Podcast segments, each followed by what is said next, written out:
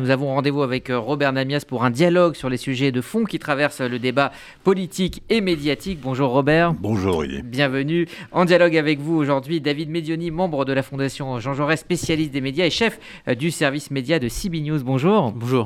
Soyez euh, le bienvenu dans ce studio. Annette Lévy-Villard est également restée avec nous. Et pour lancer cet échange, je voudrais vous faire écouter deux déclarations qui datent de ces dernières 48 heures. La première, elle est signée du garde des Sceaux, Éric Dupont-Moretti. Il réagit à la mise à l'écart du député vert Julien Bayou. Je pense qu'il est temps de siffler euh, la fin de la récréation.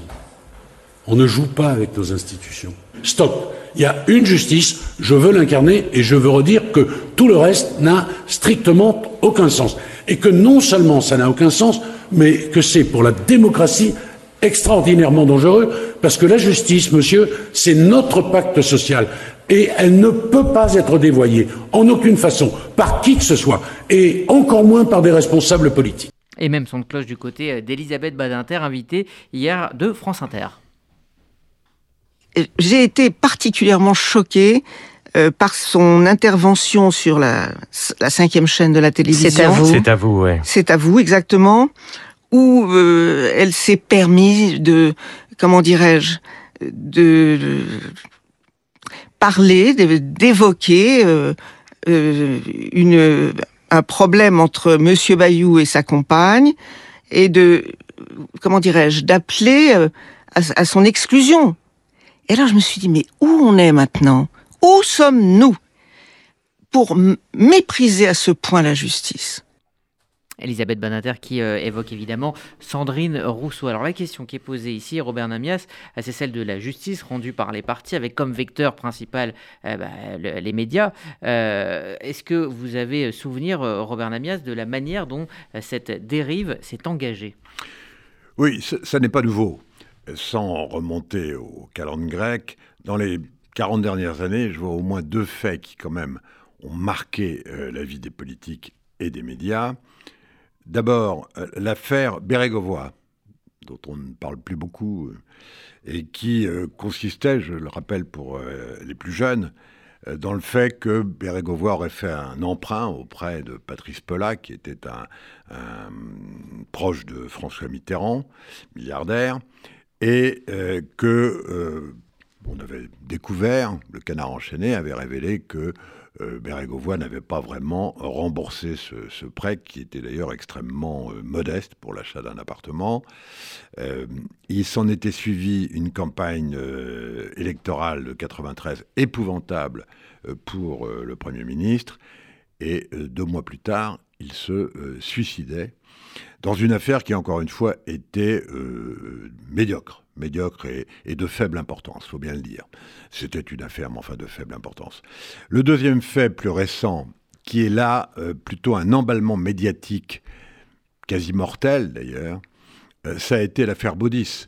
Là aussi, elle est assez lointaine maintenant, elle a une vingtaine d'années. Cette affaire, dont d'ailleurs on ne connaît toujours pas ni les tenants ni les aboutissants, c'est-à-dire ni qui en est vraiment à l'origine et quel en était l'objectif politique, puisque Baudis n'était plus un homme politique au moment où l'affaire a été déclenchée.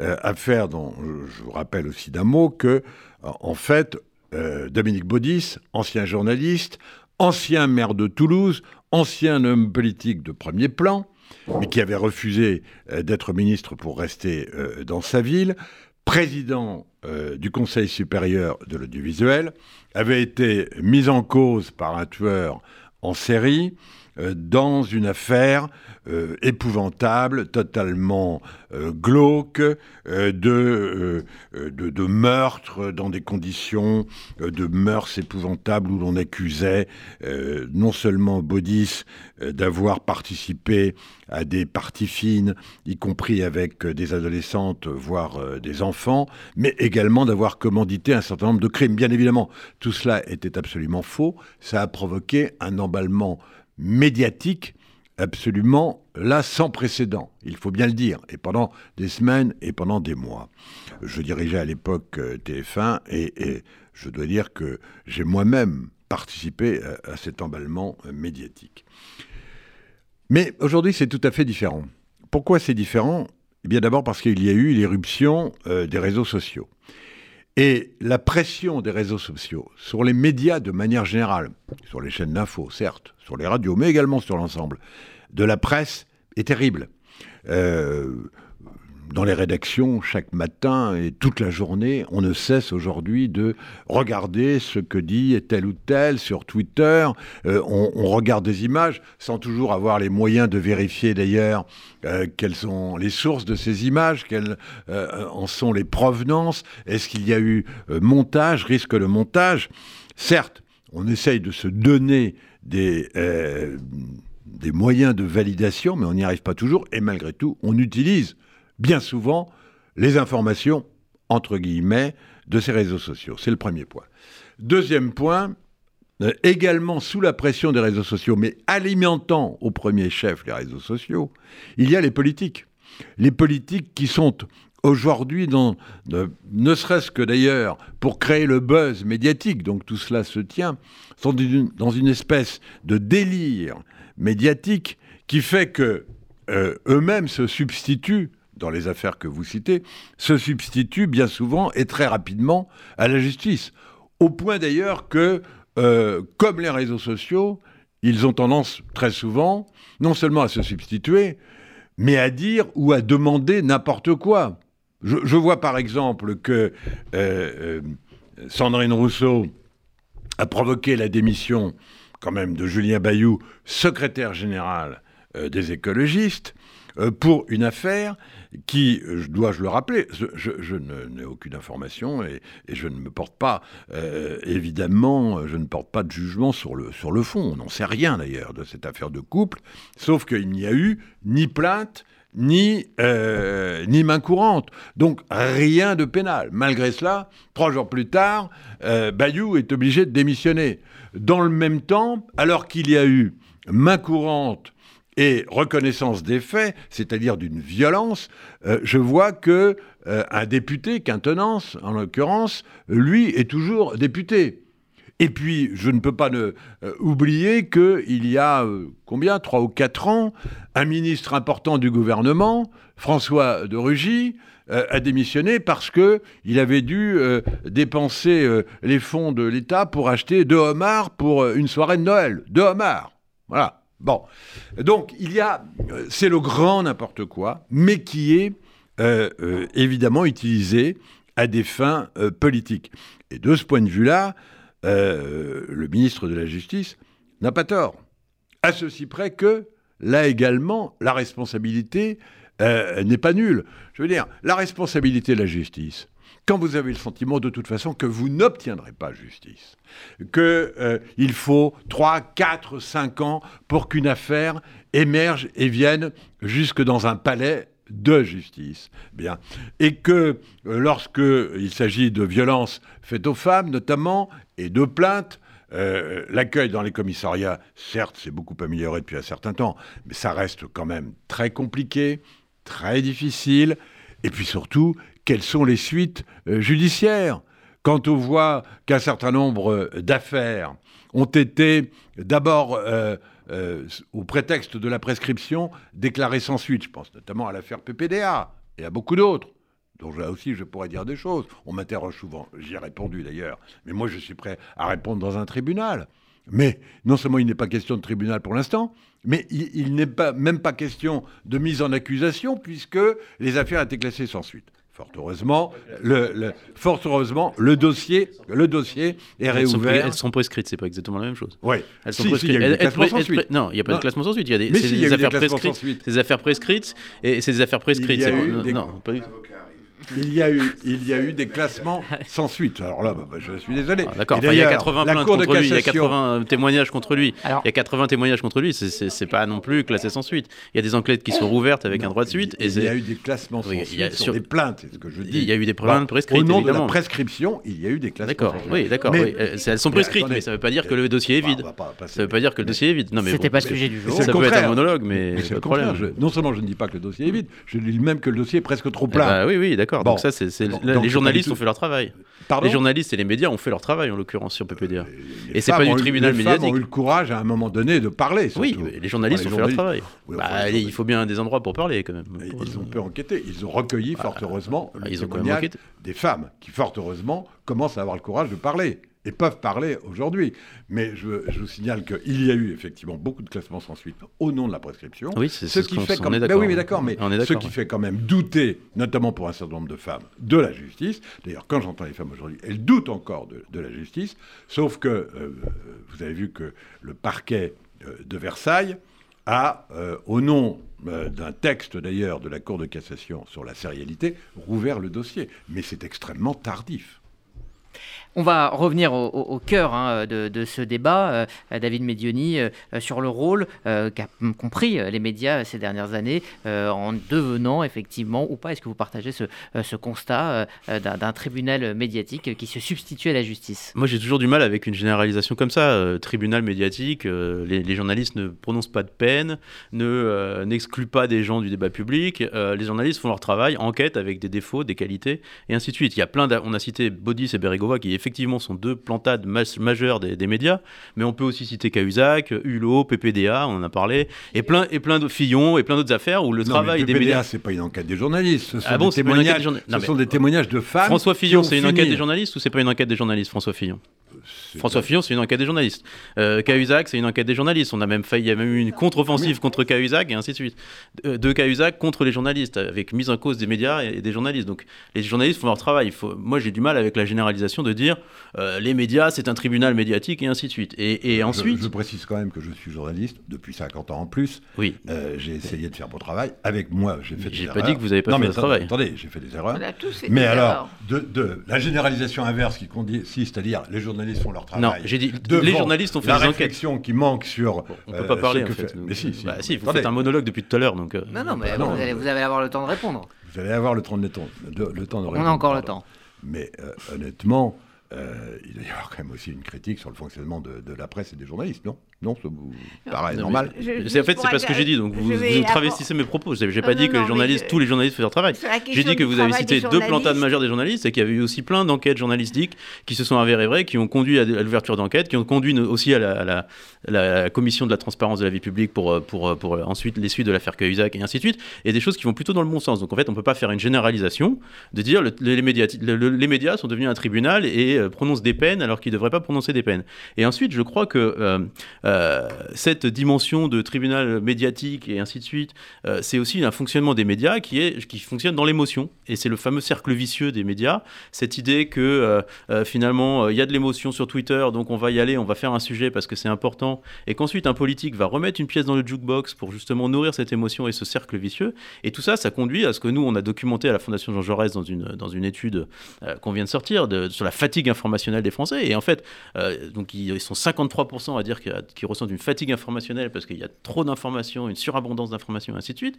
Et ensuite, ils disent surtout que euh, pour euh, 80% d'entre eux, quand ils décident de, soit de couper les notifications sur leur téléphone, soit de finalement d'arrêter de regarder les médias et qui ont une stratégie de retrait dans les médias, ils, disent euh, bah, en fait ce qui nous intéresse pas c'est euh, cette façon de traiter les informations euh, toujours agressivement, toujours de manière frontale les uns contre les autres et aussi cette mise en accusation des, des gens. Voilà donc ça c'est vraiment ce qui se passe aujourd'hui dans les médias. C'est pas à mon avis il faut nuancer le propos en disant il y a peut-être un tribunal médiatique sur certaines affaires, mais il y a aussi euh, une, un vrai travail journalistique qui doit être fait et qui est important euh, sur, euh, sur les affaires politiques. Et c'est aussi le rôle des journalistes de, porter la plume dans la plaie, comme on dit. Annette Lévy-Villard. Mais oui, justement, dans, le flot d'informations et les réactions épouvantables sur Twitter, Facebook, etc., la presse classique traditionnelle, que ce soit la radio, la télévision, les quotidiens, les hebdos, etc., a justement un rôle à jouer. Et la plupart du temps, heureusement, euh, cette presse fonctionne. Je ne dis pas qu'il n'y a pas des, erreurs, mais ça fonctionne. C'est parce que la presse a sorti effectivement euh, les, relevés fiscaux de Cahuzac que cette affaire a éclaté. Fillon et sa femme Pénélope, entretenue par nos impôts également. La question est l'information. Si la presse, nous, les journalistes, on a une information qu'on peut vérifier, euh, qui est, euh, par exemple, euh, la, femme de Catinès qui, qui, dépose une main courante parce qu'elle a été frappée, c'est une information, ça n'est pas une rumeur. Mm. Le problème, c'est les rumeurs. Dans le cas de Bérégovoy, bon, moi, je, d'ailleurs, d'après mes informations et les enquêtes, il ne s'est pas suicidé à cause de la presse, Bérégovoy. Il s'est suicidé complètement pour autre chose. Mais bon, on n'est pas là Un suicide, c'est toujours multifactoriel, de toute façon. Oui, c'est de dire que c'est à cause de les, chiens, comme disait Mitterrand. Mm. Non, non, ça n'est pas vrai. Mais qu'importe. La, la question est la vérité. Est-ce que nous, on sort des choses qui sont vraies? Des plaintes devant la justice, des femmes qui veulent témoigner le visage euh, ouvert, comme ça a été le cas pour euh, PPDA. Elles ont osé témoigner leur nom, leur tête, etc. C'est de l'information, ça n'est pas de la rumeur. Euh, la question centrale, c'est que aujourd'hui, des décisions sont prises avant même que la justice soit passée. C'est peut-être là le problème. Le fait que la presse fasse son travail et sorte des informations et les collecte et les mette à la disposition de la justice, ce n'est pas un problème. Mais là, le problème, c'est que euh, dans le cas, euh, par exemple, de Julien Bayou, euh, mais la, justice n'est absolument pas intervenue et pourtant il y a eu des décisions. je suis 100% d'accord. C'est lui qui a décidé de Je suis 100% d'accord, mais dans, dans l'histoire de Julien Bayou, le problème c'est pas c'est pas la presse, c'est une déclaration de Sandrine Rousseau sur le plateau de, de C'est dans l'air ou de C'est à vous. C'est tout. Et une fois qu'il y a cette déclaration, il décide de, lui de se mettre en retrait parce qu'il n'a pas envie justement de, euh, de, subir l'alali euh, médiatique et politique et, et, la, et la peur d'un effet domino. C'est la peur d'un effet domino, mais c'est pas le problème, c'est pas les médias. Le problème, c'est la déclaration de Sandrine Rousseau qui parle sans avoir fait, sans avoir sans preuve, qui parle sans, euh, sans, sans, éléments tangibles et ainsi de suite, et qui finalement déclenche cette, cette, cette, démission de Julien Bayou. Mais le problème, c'est pas les médias dans, dans, dans l'occurrence. Le problème, c'est Sandrine Rousseau qui se prend le temps d'une avance d'intervention à la télé pour euh, demander la démission ou à, mot couvert de, Julien Bayou. Et en conscience le totalement de, ce qui va arriver et par en conscience totalement de ce qui va arriver par la suite. Robert Namias. Globalement, on ne dit pas des choses euh, extrêmement différentes et les uns et, les autres. Euh, je prendrai par exemple dans le fonctionnement de la presse l'exemple de Bayou que vous venez de citer. C'est pas uniquement Sandrine Rousseau qui effectivement est partie, elle, sans doute dans des règlements de compte politiques personnels qui euh, n'ont aucun rapport avec la situation de Bayeux. Mais c'est que euh, dans les 24 heures qui ont suivi, je n'ai pas suivi, je n'ai pas euh, vu nulle part qu'il ait été précisé qu'effectivement Sandrine Rousseau avait parlé, alors que aucun élément, aucun élément, ni main courante, ni plainte, ni d'ailleurs on ne sait pas de quoi il s'agit. D'ailleurs on ne sait pas de quoi il s'agit. Mais les premiers commentaires, je suis désolé, en termes de presse, vous dites on fait enquête, on fait enquête. Au moins, on fait du commentaire qui est du commentaire rationnel. Je n'ai pas vu, euh, ou alors citez-les-moi, peut-être que ça m'a échappé, mais je n'ai pas vu dans les heures qui ont suivi les propos de Sandrine Rousseau la précision journalistique très précise qui consiste à dire attention, Sandrine Rousseau dit ça, c'est sans doute, peut-être, règlement. Le décryptage, il aurait pu être immédiat avec maintenant les chaînes d'infos. C'est ce que je suis en train de dire. je, ne dis pas. Je dis, on tend le micro. Là, en et en plus, moi, cette émission, c'est à je la trouve tout à fait remarquable. Donc le problème n'est pas là. Le problème est une réflexion générale sur la pratique de ce métier. Moi, je me mets en cause parce qu'il m'est arrivé de ne pas avoir la pratique adéquate. Bon, je dis simplement que, et ce que vous citez qui est très intéressant, bien évidemment que c'est très intéressant. Encore une fois, nous sommes vraiment fondamentalement d'accord. Comment voulez-vous que je crache sur ce métier pour lequel j'ai une vraie passion? Donc, euh, au contraire, je le défends et je suis extrêmement affecté, mais réellement, sincèrement, euh, de, de, de, terminer ce métier, euh, de, m'en éloigner aujourd'hui, alors que je vois que jamais il, a, il n'a eu une telle décrédibilisation. Vous avez donné quelques éléments de réflexion et de regard sur nos pratiques professionnelles et sur les médias, ça n'est pas réjouissant. Et donc, il faut bien s'interroger sur nos pratiques. Ah, mais ça, je suis complètement d'accord sur le fait qu'il faille s'interroger sur nos pratiques. Après, je pense qu'il faut euh, distinguer le commentaire de, de, l'enquête journalistique et du travail journalistique. Je pense que ce qui se passe sur les chaînes d'information, où euh, finalement euh, il y a des spécialistes de rien qui ont un avis sur tout, mmh. ce, ce n'est pas du travail journalistique pour moi. Mmh. en revanche, sur ce point de Julien Bayou, de Sandrine Rousseau, même si le but n'est pas d'épiloguer, enfin de polémiquer sur cette histoire. Moi, j'ai lu des articles qui, dans, la foulée de la démission de, Julien Bayou, s'étonnaient justement du fait qu'il démissionne alors qu'il n'y avait pas de plainte, qu'il n'y avait pas de main courante, et ainsi de suite. 48 heures. Oui, oui, tout à fait. quand vous dites le travail de la presse, ça pouvait être immédiat. mais la, décision de démissionner est assez incompréhensible parce qu'effectivement, ce dossier, d'après ce qu'on sait, on ne sait pas ce qu'il y a dedans et en tout cas. on est presque gêné d'en parler d'ailleurs parce qu'effectivement, pour l'instant, c'est de l'ordre du euh, privé. que quelqu'un euh, vive mal une, rupture et enfin, des tentatives ou des menaces de suicide, ça arrive assez fréquemment et ça n'a pas, en soi, ça n'est pas illégal. Il n'y a rien à reprocher. Alors, pour, terminer rapidement, euh, je voulais juste savoir votre sentiment, votre point de vue sur la ligne du président Macron. Elle a été claire. il sanctionnera que si la justice condamne. C'est en gros la ligne donc du gouvernement. Pourtant, Damien Abad n'a pas été condamné.